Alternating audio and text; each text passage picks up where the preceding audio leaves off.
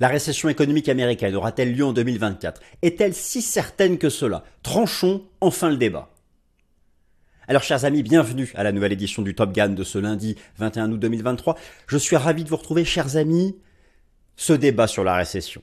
Ce débat sur la récession qui dépasse tous les autres débats global macro pour l'économie, pour les marchés financiers, et même largement au-dessus du débat sur l'inflation, sur la désinflation. Résurgence de la crise bancaire aux États-Unis, le secteur immobilier chinois sous pression qui commence à contaminer le secteur financier chinois, l'immobilier aux États-Unis, l'Allemagne en récession technique, la zone euro qui est sortie tout juste d'une situation de récession technique, le secteur manufacturier allemand, américain en contraction, et pourtant, et pourtant, et pourtant, l'activité des services, elle, reste largement résiliente en Occident. C'est d'ailleurs 80% du PIB. Et d'ailleurs, les États-Unis actuellement ne sont pas en récession. D'ailleurs, si je reprends les termes qu'utilise la Réserve fédérale des États-Unis, les États-Unis restent en croissance modérée. D'ailleurs, la Fed s'inquiète de cette croissance modérée. Je vous renvoie vers la vidéo que j'avais faite au sujet des banques centrales qui souhaitent la récession parce que c'est inflationniste. D'ailleurs, la semaine dernière, lors des minutes de la Fed, Qu'est-ce que, qu'est-ce que nous a dit la Banque centrale américaine? Qu'il sera peut-être nécessaire d'avoir une ou deux hausses d'auto supplémentaires, tellement l'activité économique reste inflationniste, et elle, elle veut ramener l'inflation à 2%. Mais le vrai débat, le vrai débat, pour l'année prochaine, allez, on se projette à horizon 6-12 mois. Le vrai débat, ce débat sur la récession, pensez peut-être qu'on en parle trop, qu'il est trop traité, mais il faut le traiter, il faut la réponse, il faut la réponse, car le débat justement est ouvert. Honnêtement, la probabilité, si vous, si les, modèles de probabilité, les différentes statistiques, les hard data, les soft data, les données transversales, les modèles combinatoires. On est sur du 50-50. Je vais vous présenter, je vais vous montrer plein de choses. Écoutez, on va faire un gros boulot là, euh, parce qu'il faut reposer les choses. On va pas simplement dire ah, la récession, euh, la courbe des taux, euh, regardez le modèle du conference board. Non, non, non, non, on va pas prendre un modèle isolé. On va tout faire et on va bosser pour la Chine, l'Europe et les États-Unis. Bon, déjà, de quoi parlons-nous? Qu'est-ce que c'est qu'une récession? Ah mais pose la question. Imaginez si un ami vous pose la question, ah, je m'intéresse à la bourse, tout le monde parle de cette récession, c'est quoi? Qu'est-ce que c'est déjà? De quoi parle-t-on? Quel agrégat? PIB nominal ou PIB réel? Euh, Rythme annuel, rythme trimestriel? Et puis, avant de... Alors, là, ici, on se projette sur 2024. Pourquoi est-ce qu'on se projette sur 2024 Parce que ce débat sur la récession, ce débat sur le cadre économique prospectif, y aura-t-il de la croissance économique, une croissance zéro ou une croissance négative? C'est ça le débat. C'est le cœur de ce que sera votre allocation d'actifs en 2024. S'il n'y a pas de récession et que là actuellement vous avez un portefeuille boursier à 90% d'actions, tout va bien. S'il y a une récession, il faut peut-être équilibrer les pourcentages, liquidité, actions, obligations. Et s'il n'y a ni récession ni expansion, mais plutôt un soft landing, un ralentissement économique, mais une croissance qui resterait entre 0 et 1%. Ce que d'ailleurs euh, semblent suggérer les institutions économiques internationales, mais qui n'ont aucune crédibilité, elles sont toujours en retard, elles suivent le vent. C'est comme les analyses financières. D'ailleurs, comment expliquer ça? Les analyses financiers, leur, les prévisions de, de, de, de, de bénéfices des analyses financières, elles sont tout, tout, tout en haut, comme si 4% de croissance nous attendait. Alors, je ne parle pas du FMI de la Banque mondiale. Écoutez, j'ai tout repris. Ils sont toujours en, en fait, c'est pas qu'ils sont en retard ou nuls, ils suivent le vent. C'est-à-dire que là, actuellement, les États-Unis sont en croissance modérée, la Banque mondiale et le FMI lui disent ils seront en croissance modérée en 2024. Mais si au troisième trimestre et au quatrième trimestre 2024, on commence à avoir un décrochage du, PIB, le FMI va dire ah bah non, on, abaisse notre prévision. Ils ne font que suivre le vent. Ils ne servent à rien. J'exagère un peu, mais en tout cas, n'est pas crédible. Nous, ici, c'est pas ce qu'on fait. Ce que l'on veut découvrir, c'est essayer de se projeter, pas en tenant compte des données là actuelles, mais des données prospectives, des modèles. Euh, alors, bien sûr, les hard data concrètes, la tendance des hard data, mais aussi des modèles prospectifs pour voir où est-ce qu'on en est. Euh, donc c'est un débat majeur, mais donc oui, on, va faire les choses dans l'ordre. J'ai prévu un, énorme plan. Euh, donc là, ça va être une vidéo longue. Je, là, vous savez, je suis en train de l'enregistrer. Je vous parle là, mais je vous parle en temps réel, bien sûr, mais pas en temps réel. Mais moi, quand je l'enregistre forcément en temps réel, je ne sais pas du tout combien de temps va durer cette vidéo. Je vais essayer de la faire courte. Tout ce que je sais, c'est que j'ai un plan comme ça, énorme. Je vais donc, une fois la vidéo terminée, tout, tout, tout monter, tout chapitrer, ce qui vous permettra d'aller là où ça vous intéresse parce qu'elle va être beaucoup trop longue euh, à, manger euh, d'un seul coup. Alors déjà, déjà, cette récession aura-t-elle lieu? Euh, Vous savez, regardez le marché du travail américain. Taux de chômage au plus bas, 3,5% de la population active. il y a encore beaucoup plus de création d'emplois, d'ouverture de, de, job openings, que de personnes au chômage. Alors oui, le dernier rapport NFP euh, s'affaiblit, mais récession américaine, vous regardez le marché du travail, il n'y a pas de récession. Il n'y a pas de récession. Alors pourquoi certains modèles nous y envoient à coup sûr? Sur quoi se, repose, sur quoi se base-t-il? Il y en a six, on va tout passer en vue. Alors, déjà on va commencer par euh, définir ce qu'est une récession, revoir les récessions historiques dans l'histoire. Là, je vais faire un état des lieux aussi pour l'Europe, la Chine et les États-Unis. Donc ça va être un état des lieux de la situation actuelle. Car par exemple, l'Allemagne, elle est en récession technique. Et elle a même au deuxième et au premier trimestre de cette année, donc en fait au premier semestre, un taux de croissance annuel négatif de son PIB. L'Allemagne, négatif. Elle, elle y est déjà. Elle y est déjà. Les États-Unis, pas du tout. Pas dans les chiffres officiels, encore une fois. La Chine, on va en parler, euh, le secteur euh, immobilier, euh, le secteur financier. Alors la Chine, bien sûr, il y, a une politique contracyclique de la Banque centrale de Chine, la BPOC, qui mène une politique monétaire ultra accommodante. Ce sera peut-être la bouée de sauvetage. Peut-être que c'est sur ça qu'on va compter. Mais en tout cas, à l'heure actuelle, la Chine n'est pas, malgré la reprise post-Covid, la Chine n'est pas en récession. Hein, mais on attendait plutôt 4, 5, 6% de croissance, on est plutôt à 2, 3, voilà, bon. C'est et pour un pays aussi gros, c'est quasi récessif. Mais le salut viendra peut-être de la Banque centrale de Chine. Donc une fois qu'on aura fait cet état des lieux, je vais vous remontrer les prévisions complètement euh, délirantes des analystes financiers et des institutions euh, économiques internationales qui ne font que suivre le vent. Euh, elles passeront négatives quand le marché action baissera ou quand il y aura un mauvais chiffre du PIB. Là, ah bah non, finalement on révise à la baisse. Mais attendez, je comprends pas. Bon, vous voyez, bon, bref. Alors ensuite, de quoi parle-t-on? Comment est-ce qu'on peut évaluer une situation macroéconomique? Les quatre data, hard data, soft data, modèle combinatoire, données transversales. On va se baser là-dessus. Je commencerai ensuite par le secteur industriel américain, qui est au bord du gouffre fondamental. Car oui, là, je vais faire un focus sur la récession américaine. C'est là, ça reste la première puissance économique mondiale, on va dire ex avec la Chine, mais en tout cas, euh, qui, mène le monde occidental. Si les États-Unis sont en récession, je vois pas comment l'Europe ne le serait pas. D'ailleurs, là, l'Europe est plus proche de la récession que les États-Unis, soyons clairs. L'Allemagne y est déjà. Et il n'y a pas que l'Allemagne. les Pays-Bas viennent officiellement d'y tomber aussi. Alors, ensuite, la consommation des ménages, c'est la clé. La consommation des ménages, en fonction des pays, vous allez voir, je vais vous redonner tous les chiffres.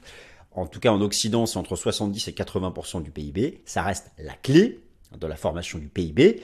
Et cette consommation des ménages, euh, alors, elle a fortement ralenti. Il y a eu un rebond récent aux États-Unis, euh, l'agrégat pour la consommation des ménages à suivre, parce que là je vais vous spécifier les meilleures statistiques à, suivre pour euh, toutes les composantes du PIB. Eh bien, les ventes, ce sont les ventes au détail. Il y a eu un rebond là en juillet des ventes au détail aux États-Unis, juste au-dessus de la ligne de zéro, c'était chaud. Pourquoi? En fait, c'est conjoncturel. Ça a été dit euh, lorsqu'on regarde les chiffres en détail. C'est l'explosion des ventes en ligne. Amazon Prime Day. C'est dû à Amazon. Alors qu'est-ce qui va se passer là, maintenant que les, Amazon Prime Days sont terminés? Qu'est-ce qui va se passer? On va, regarder ça. Le secteur bancaire et le secteur immobilier américain, euh, ravagés par les taux d'intérêt, je vous renvoie vers la vidéo que j'ai faite la semaine dernière, mais j'en dirai un mot. Le secteur des services, tout est là. Le secteur des services, c'est 80% du PIB. 80% du PIB, du premier intérieur brut. Il est résilient. Alors pourquoi? Pour quelle raison? Est-ce que le secteur des services, qui est très varié, est condamné, comme l'immobilier, comme les banques régionales, comme certaines parties de l'industrie, à subir aussi les déboires, les conséquences négatives des nouvelles conditions d'emprunt. C'est la question. Pour l'instant, ça résiste. Pourquoi? Parce que la multitude d'entreprises dans le secteur des services, c'est tellement difficile de recruter un salarié adéquat qu'on s'en débarrasse pas comme ça au moindre doute. Si récession il doit y avoir, ça ne viendra que des services. En fait, la question, c'est ça. Y aura-t-il enfin, une fois pour toutes, une récession américaine en 2024 la, vraie question, c'est le secteur des services va-t-il tomber en récession? Alors, toutes les récessions ont commencé par le secteur industriel. Là, c'est le cas. Mais, mais dans l'histoire, il y a eu des moments où l'industrie était en récession, où les services y ont échappé. Donc, voilà, c'est la vraie question. Et, et finalement, c'est le juge de paix, finalement. Le juge de paix, c'est le marché du travail dans le secteur des services. Tant que vous ne voyez pas d'explosion du chômage dans le secteur des services, c'est que les entreprises des services ont encore confiance dans la capacité à avoir des marges bénéficiaires. Dès lors qu'elles vont s'inquiéter pour leurs marges eu égard à ce qu'elles mesurent dans l'activité économique, elles vont se mettre à licencier, boum, là c'est qu'on est en récession. Mais on va et, alors il faut que je vous parle aussi des six grands modèles de probabilité. Le modèle du Conference Board, le modèle euh, du, euh, US States Coincident Indexes, le Real Time Sum Rule Recession, le modèle Smooth US Recession de la fête de Saint-Louis, le modèle Visa Momentum Index, le modèle de la courbe des taux. On va tous les reprendre en détail. Et, euh, et, et vous devez bien comprendre que ce débat, ce débat, c'est d'abord le débat de votre allocation d'actifs en 2024, de la part que vous allez allouer dans votre investissement épargne financière aux liquidités, aux obligations, aux actions. Et c'est pour ça qu'il faut le trancher, ce débat. Parce que s'il n'y a pas de récession, il faut rester focus sur les actions. Si on fait du soft landing ou pré-récession, petite récession, après ça dépend du degré de la récession, il vous faudra des obligations au portefeuille. C'est parti, on attaque, on attaque.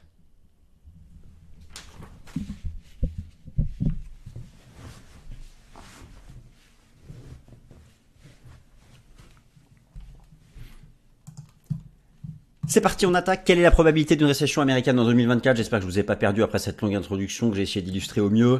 Le plan, il est donc costaud, il est sous vos yeux, je vous le montre. Tous les slides sont prêts, il n'y a plus qu'à les dérouler. Voici donc la première partie.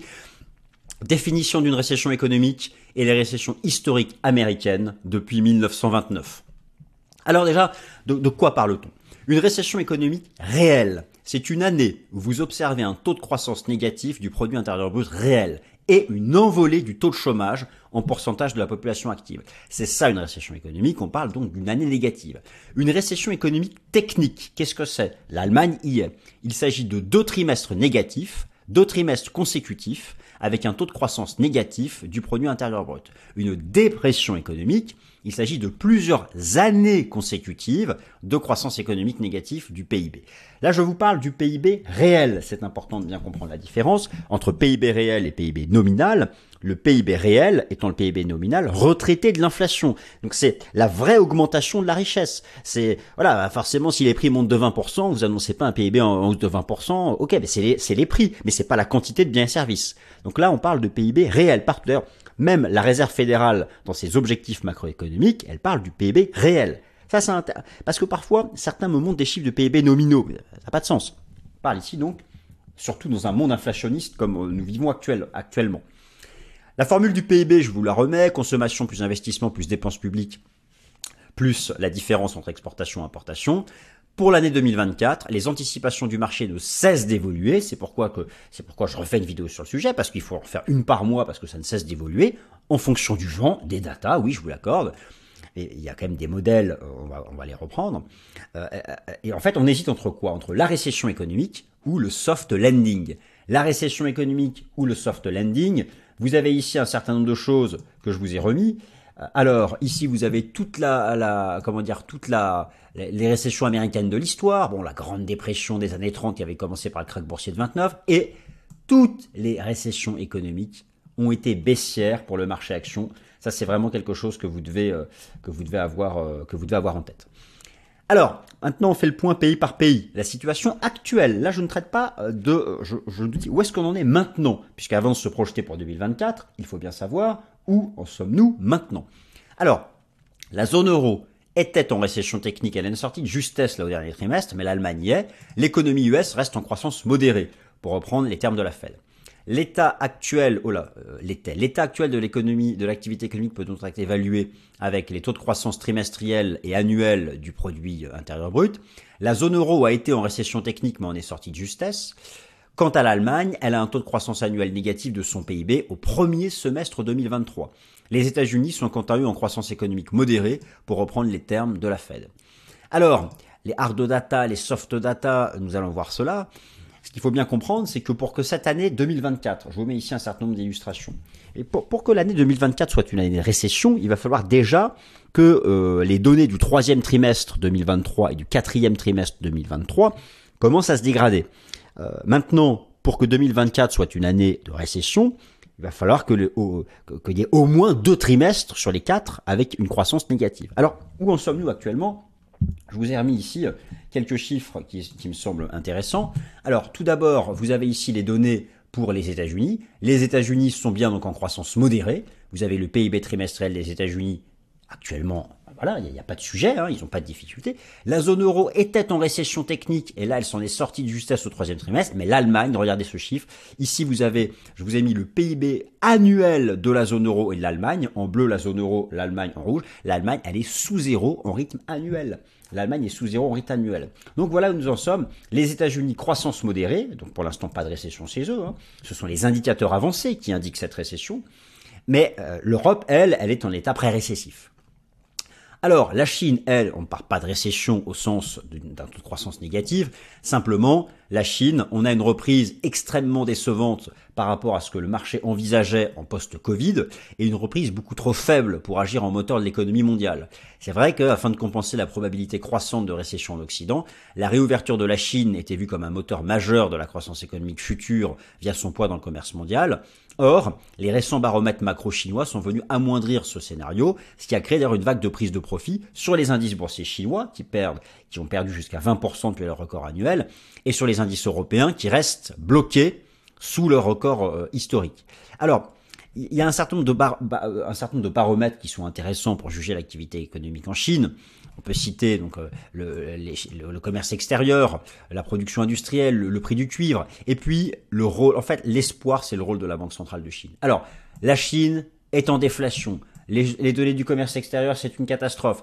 Pourquoi est-ce que l'Allemagne est en récession technique? Parce que l'Allemagne fait 20% de son commerce avec la Chine. Bon, tout ça, nous le savons. Maintenant, la question est de savoir, la Banque centrale de Chine fait tout son possible. Elle, elle, ne cesse de baisser les taux, elle a des programmes de refinancement de liquidité, de tout ce que vous voulez. Euh, ils sont là-bas en alerte rouge. En alerte rouge. Euh, la Chine a quand même un objectif, un objectif de croissance économique de 5% pour cette année. Là, euh, avec les chiffres récents, elle ne le fait pas. Elle est plutôt à, 3, 3,5. Euh, donc, c'est pas suffisant. D'ailleurs, la Chine, sa contribution à la croissance mondiale et à l'Occident, c'est via le commerce international. Là, vous avez vu les, les, les, taux de croissance annuels mois après mois. Il peut y avoir le salut, le salut qui viendrait de cette politique monétaire de soutien de la Banque centrale de Chine, ultra accommodante, qui finira par porter ses fruits. Mais le problème aussi de la Chine, c'est la consommation des ménages, dont le poids n'est pas aussi important qu'en Occident. Et là, c'est plus un problème structurel. encore en Occident, on a vraiment un problème là lié au coût de financement. On sort d'une politique, on sort de 15 années de taux zéro. Forcément, ça, et en plus là, on est en inflation. Donc taux d'intérêt élevé, inflation ça, ça a un impact désastreux sur l'économie. C'est comme en fait euh, euh, dans la fin des années 70 au moment du, choc pétrolier. Hein. Donc on fait le même modèle. La Chine, elle, c'est complètement différent. C'est davantage les problèmes structurels euh, du poids notamment de la consommation dans sa croissance, dans sa croissance économique. Donc ça, c'est pour l'état des lieux. Maintenant, en termes de perspective économique, je commence par ce qui me semble moins crédible, à savoir les analystes financiers et les institutions économiques internationales, là je fais référence au Fonds monétaire international, à la Banque mondiale, qui sont optimistes centrés. Alors, comme nous l'avons vu au stade actuel, il n'y a pas de récession économique aux États-Unis, une récession technique en Europe, la Chine, une croissance moins vigoureuse qu'anticipée, mais aussi un régime des prix déflationniste. La grande question, c'est que est-ce que les nouvelles conditions de financement qui mettent énormément de temps à se propager à l'économie réelle, notamment les services, pourquoi? Parce que la plupart des entreprises des services évoluent encore sur des lignes de crédit du monde d'avant, mais nous savons très bien, vous savez, a priori, dans les dernières datas que j'ai vues, en 2024, 70% des entreprises des services arrivent à échéance de leur ligne de crédit. Donc en 2024, 70% renouvellent leur ligne de crédit. Qu'est-ce qui va se passer lorsqu'elles vont aller voir leur banquier, j'exagère, hein, je schématise, et qu'elles sortent d'un taux à zéro et maintenant c'est entre 5 et 10 Qu'est-ce qui se passe? C'est ça le point d'interrogation. C'est ça le vrai point d'interrogation. Donc euh, euh, actuellement, les institutions internationales, elles ne semblent pas très inquiètes. Elles parient plutôt sur un soft landing, un simple ralentissement économique. Et alors les analystes financiers, eux, euh, sont complètement archi perché, mais historiquement, les prévisions des analyses financières, suivent toujours le vent. C'est-à-dire qu'elles sont toujours en retard. Donc je vous ai mis ici, là, c'est-à-dire c'est stratosphérique. Regardez, les alors, il y a eu un trou d'air récent, mais regardez les anticipations de croissance, de bénéfices des entreprises sur les analyses financières. Regardez les anticipations de croissance. Ici, je vous ai mis le FMI pour 2024 du FMI. Ou encore ici, les anticipations de bénéfices ils sont archi optimistes, notamment pour la zone euro. Euh, alors, même pour l'Allemagne. Bon, très bien, ils auront peut-être raison, mais là, on ne peut souhaiter. En, tout cas, voilà, ce que je veux dire, c'est que lorsque vous vous intéressez au débat sur la probabilité de récession, ne vous enfermez pas dans les, prévisions des institutions économiques internationales et des analystes financiers, qui sont, eux, elles sont le, le cas de figure optimiste, archi-optimiste. Donc, c'est, quelle est la probabilité que l'optimisme l'emporte? Il faut voir ça comme ça. Et, bon, ce qu'on et tous les trimestres, en fait, en fonction du vent, en fonction de l'état réel, ils réactualisent. C'est pour ça que moi je trouve ça pas crédible et que je préfère les indicateurs avancés, que je préfère les modèles de probabilité, je vous en présente 6 plus tard dans la vidéo. Bon, manque de peau, je vous donne la réponse sur les 6, 3 disent oui, 3 disent non. Et je, je le fais pas exprès, je le fais pas exprès pour me cacher. Sur les 6 que je regarde et que regardent les institutionnels, 3 disent oui, 3 disent non. C'est pas de ma faute. Bon, mais écoutez, ça on y vient on y vient. Si vous voulez y aller directement, vous pouvez avancer dans la vidéo via le, chapitrage. Alors maintenant, on va procéder à l'évaluation. J'espère que vous êtes toujours là. Euh, ça fait 20 minutes. De quoi est-ce qu'on parle maintenant euh, au-delà de ces chiffres du PIB euh, Pour évaluer une situation économique, on regarde du côté des hard data, des soft data, des modèles de probabilité et des data transversales. Alors moi ici j'ai mon fichier Excel, vous voyez j'ai beaucoup de, sous-catégories qui apparaissent ici mais vous n'êtes pas obligé de, faire comme moi. Moi, je m'amuse un peu à, regarder tout ce qu'on peut regarder. Mais voilà donc les quatre grandes catégories. Et on peut derrière en déduire une probabilité de, récession. Alors, les, hard data, c'est ce qu'il y a de concret. C'est ce que vous observez. C'est la production industrielle, c'est la consommation, là maintenant, un instant T. Les soft data, ce sont des, des indicateurs avancés, souvent basés sur des sondages euh, d'agents économiques. Les modèles combinatoires ou modèles de probabilité, euh, ils agrègent plusieurs différents types de, soft data et de hard data ou d'algorithmes pour évaluer une récession économique et les données transversales, je sais pas moi, le prix du pétrole, la courbe des taux d'intérêt, c'est des choses qui sont un peu à côté le prix des matières premières, voilà. Donc, euh, c'est, ça fait partie de tous les éléments que moi je, regarde.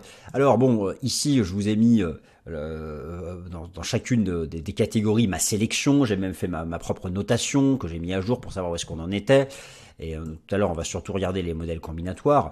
Mais ce qui est certain, c'est que les, les indicateurs avancés, euh, lorsque la note est proche de 10, c'est qu'on va en récession. il y a énormément d'indicateurs avancés, notamment dans le secteur manufacturier, qui nous disent qu'on va en récession. Mais dans les services, non. Dans les, dans les indicateurs d'activité réelle, vous avez donc l'immobilier euh, qui est au trou, mais les, données de, l'emploi, les données de l'emploi qui ne le sont pas du tout. Et c'est vrai qu'au final, l'ultime juge de paix, notamment dans les services, ça reste le marché du travail. Ça, c'est ce, dont nous allons parler. Alors, on commence par le secteur industriel américain. Le secteur industriel américain, une contraction économique qui dure depuis 9 mois. Alors rappelons tout d'abord que les économies occidentales ne sont plus des économies dominées par l'activité euh, industrielle. Par exemple, voici le PIB par secteur pour les États-Unis. Industrie 19%, services 80%, agriculture 1%. Donc effectivement, l'industrie c'est pas énorme, et pourtant, elle, est en contraction. Alors, pourquoi s'alarmer de la, contraction industrielle en Allemagne euh, et, aux États-Unis? La raison est simple, malgré sa part relative réduite dans l'économie, l'industrie demeure la, part de l'activité la plus concrète, la plus tangible, la plus matérielle, qui assure l'indépendance nationale des pays. La crise sanitaire de 2020 en a apporté une nouvelle démonstration. Question, la contraction industrielle annonce-t-elle la récession dans les services? Ce que l'on sait, c'est que la plupart des récessions ont démarré par une contraction industrielle, mais que parfois la contraction industrielle ne sait pas, ne sait pas, euh, il n'y a pas eu de contagion à l'activité des services. Alors euh, la crise financière, elle, ça n'a pas commencé par l'industrie, on est d'accord. Alors quoique si, si on parle de l'industrie de l'immobilier, c'est d'abord l'immobilier qui a, qui a flanché en 2006-2007 avant la crise des subprimes en 2008. Alors pour regarder cela en détail, nous allons regarder à la fois une soft data et une hard data. Pour les soft data, je prends le fameux PMI, le Purchasing Manager Index, qui est quoi? Le, PMI, de quoi s'agit-il? Il, s'agit, le, le, Purchasing Manager Index, il s'agit d'un sondage d'opinion des directeurs d'achat au sein des entreprises. C'est quand même eux qui sont censés, dans l'entreprise, se projeter à plus long terme. Et c'est très respecté par le marché, et en général, c'est vraiment très corrélé à l'activité économique réelle. Lorsque c'est sous 50, c'est contraction. Lorsque c'est au-dessus de 50, c'est expansion. Et puis on regarde aussi la tendance. Et je vous ai mis donc à côté une hard data. Donc cela fait 1, 2, 3, 4, 5, 6, 7, 8, 9, 10 mois consécutifs que le PMI industriel des États-Unis, selon l'ISM, parce qu'il y a aussi celui de Market, est sous 50. Quant à la production industrielle américaine en, en rythme annuel, regardez, elle vient de passer sous zéro. Donc, oui, effectivement, le secteur industriel américain est déjà en contraction. Maintenant, l'industrie, ce n'est que 19% du PIB. Regardons maintenant du côté de la consommation des ménages aux États-Unis. C'est 70% du PIB, c'est la clé. La consommation, que ce soit dans l'industrie, dans les services ou dans l'agriculture. Vous avez bien compris la différence. C'est transversal tout ça. Alors, la tendance de la consommation est globalement négative, mais elle reste au-dessus de zéro. Et il y a eu récemment, dans les chiffres de juillet, un rebond. Mais ce que je vais vous démontrer, que c'est un rebond en trompe-l'œil. Mais effectivement, ça reste au-dessus de zéro. Alors, la consommation des ménages est la pierre d'angle de la croissance économique du PIB pour toutes, et j'insiste, toutes les économies occidentales. C'est d'ailleurs la faiblesse actuelle de l'économie chinoise. Voici le poids de la consommation des ménages dans le PIB de plusieurs pays. États-Unis 70%, France 58%, Suisse 57%, Chine 40%. La statistique des ventes au détail est le meilleur baromètre de la consommation des ménages.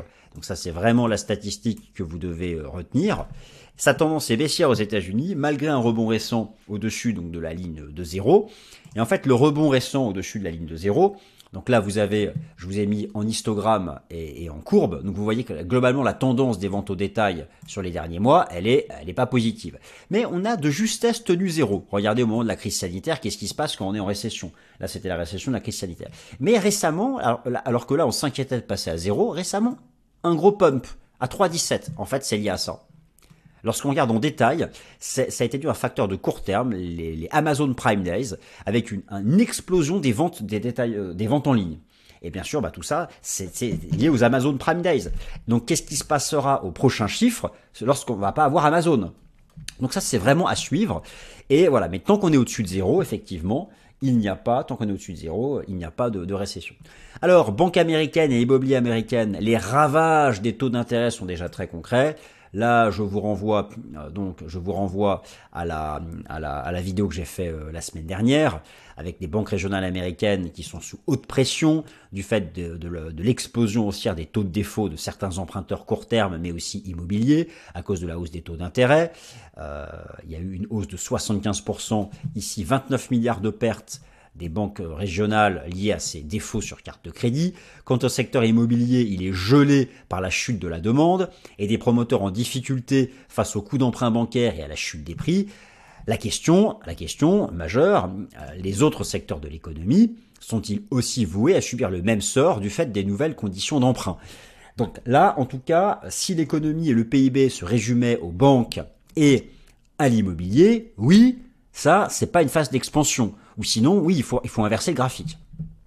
Là, vous avez toutes les banques qui sont mises sous surveillance par Moody's. Là, je vous ai mis l'explosion haussière des conditions de crédit, des crédits court terme va carte de crédit aux États-Unis. On est maintenant sur du 20%. Bon, ça m'étonne pas qu'il y ait quand même des soucis de, de défaut. Mais ça, c'est acquis, mais ça ne fait pas une récession. Ça ne fait pas une récession, encore une fois.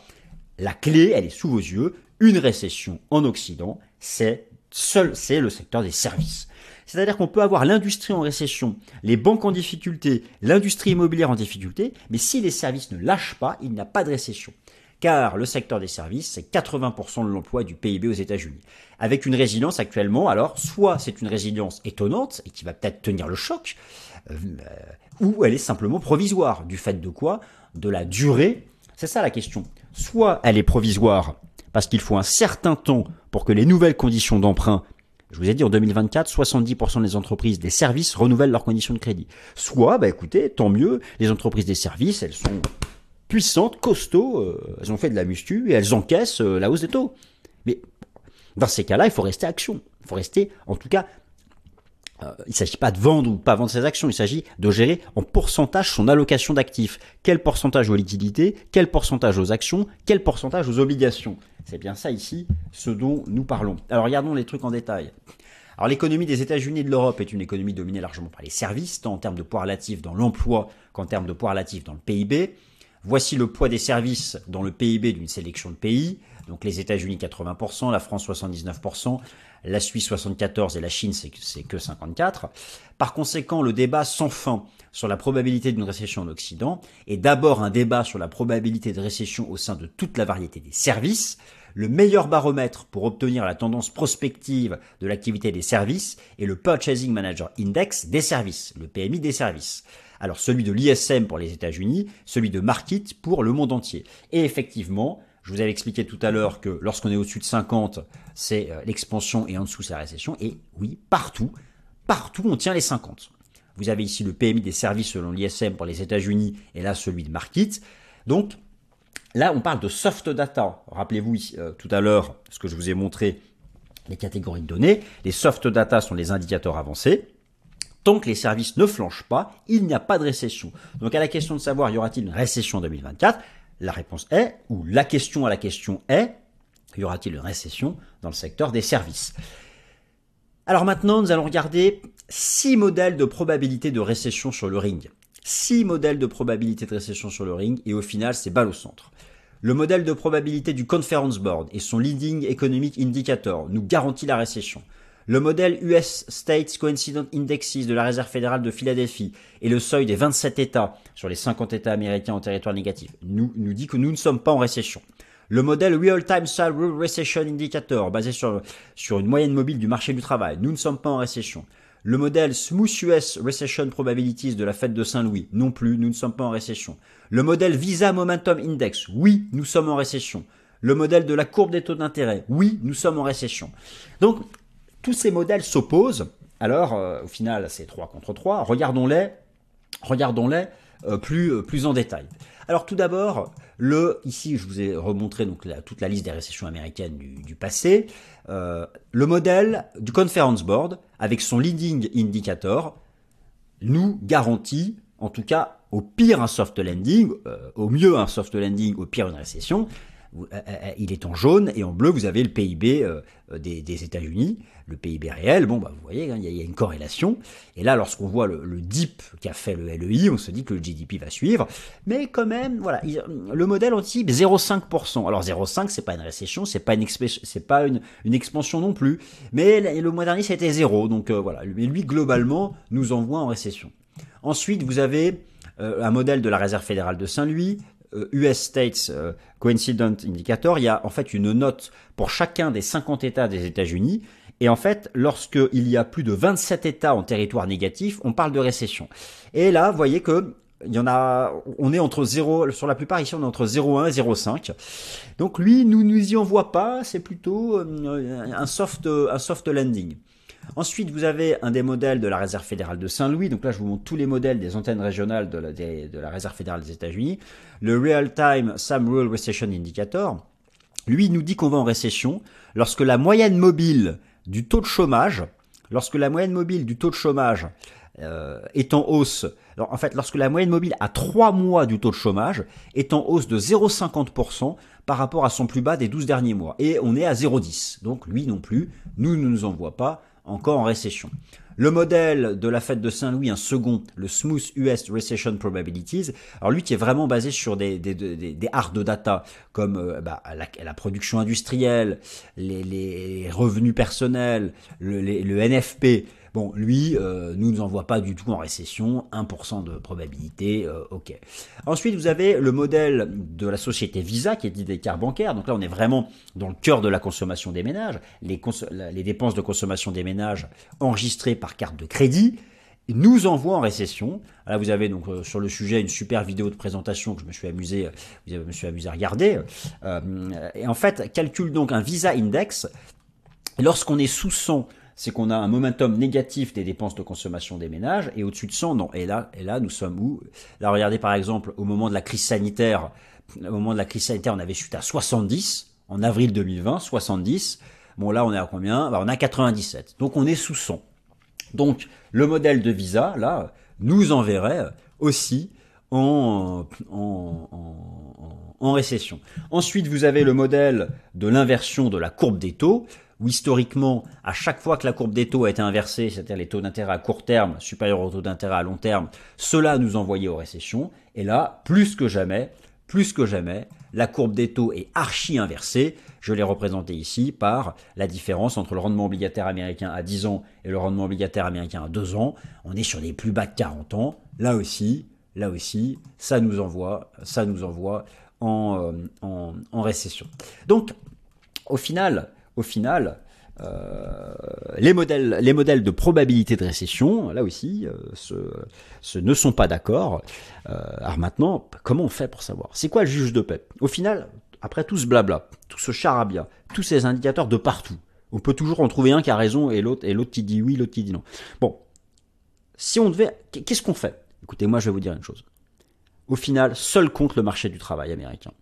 Non seulement parce que les statistiques du marché du travail font partie des objectifs de la Fed, avec le PIB réel et l'inflation, et d'autre part parce qu'une vraie récession dans les services. Qu'est-ce qui nous indique qu'on est en récession? C'est lorsque les entreprises ont peur pour leur marge, leur chiffre d'affaires.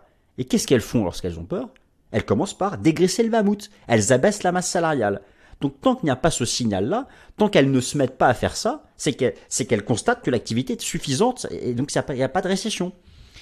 Donc, au final, le juge de paix seront les statistiques du marché du travail. Et alors là, il y en a plein. Donc, moi, je vous ai fait ma sélection des statistiques du marché du travail à suivre.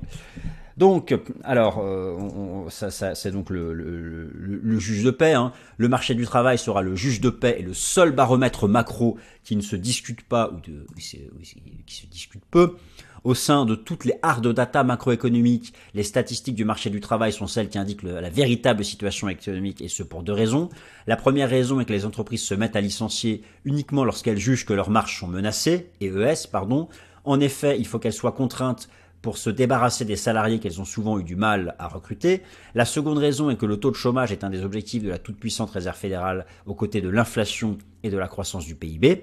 Les statistiques du marché du travail sont nombreuses. Il faut se concentrer sur les plus pertinentes. Le rapport NFP, l'enquête ADP, les inscriptions hebdomadaires au chômage, le taux de chômage, les job openings et les job cuts.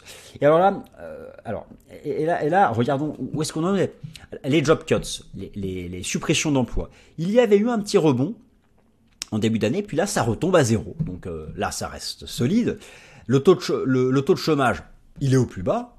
Voilà, il, ne bouge pas. Vous savez, ce que l'on dit, ce que l'on dit, c'est que lorsque, s'il y a une hausse, s'il y a une cassure haussière des 4%, on va faire l'analyse technique sur le taux de chômage. Le jour où vous avez un rapport NFP qui nous donne un taux de chômage, NFP pour Non-Farm Payroll, qui est le rapport mensuel officiel américain sur le marché du travail. Le jour où vous avez un rebond de la courbe au-dessus des 4%, ce sera vraiment le signal que là, ça y est, la récession arrive, et là, il faudra que son portefeuille boursier soit prêt. Et, mais, il y a un autre indicateur que j'aime beaucoup. Alors, toutes ces datas viennent euh, du bureau du, ministère du Travail américain. Vous avez ici un, graphique qui fait le rapport entre le nombre de personnes au chômage et les, et les ouvertures d'emploi. Number of unemployed persons per job opening. Tant qu'on est sous 1, c'est-à-dire qu'il y a moins de personnes au chômage que d'ouverture d'emploi. Et à chaque fois qu'on est en récession, eh ben on s'envole à 3, 4, 5, 6, c'est-à-dire que vous avez 6 chômeurs pour une nouvelle offre d'emploi, ce qui est logique. Et là, c'est pareil, il est tout en bas. Donc ça, ça fait vraiment partie de... Euh, Ceux-là, je les surveille tous les mois. Tous les mois, je les surveille. Et à la moindre inflexion, eh bien là, je me dirais, voilà, l'économie américaine, euh, vraiment, euh, c'est à ce moment-là que vous aurez le boost sur les obligations. Mais pour l'instant, vous constatez comme moi là que ce, n'est pas le cas. Alors le rapport NFP, je vous ai mis ici les datas, c'est vrai que le rapport NFP ces derniers mois a faibli, mais l'économie américaine est encore... La tendance n'est pas bonne, mais l'économie, ce sont les créations d'emplois mois après mois. Euh, c'est publié le premier vendredi de chaque mois. Pour l'instant, là aussi, ici, ça tient plus ou moins le, ça tient plus ou moins le choc. Et donc, au final, ce que je voulais vous rappeler, c'est que euh, face à ce débat, ce débat, il est clé, il dépasse tous les autres débats, parce que c'est la pierre d'angle de son allocation d'actifs en 2024. Euh, voilà, il y a un fait qui est acquis, c'est que toutes les périodes de récession sont baissières pour le marché action et haussières pour le marché obligataire. Euh, donc, moi, y aura-t-il récession ou n'y aura-t-il pas de récession? Euh, Est-ce que la baisse des actions sera automatique ou généralisée à tous les secteurs ou pas? Tout cela va dépendre du degré de la récession, si elle a lieu, si elle n'a pas lieu, euh, si, elle, si elle est que dans l'industrie et pas dans les services. Bon, vous voyez, après, il faut, il faut... Mais si on a quand même une récession globale, oui, ce sera baissier pour les actions en 2024.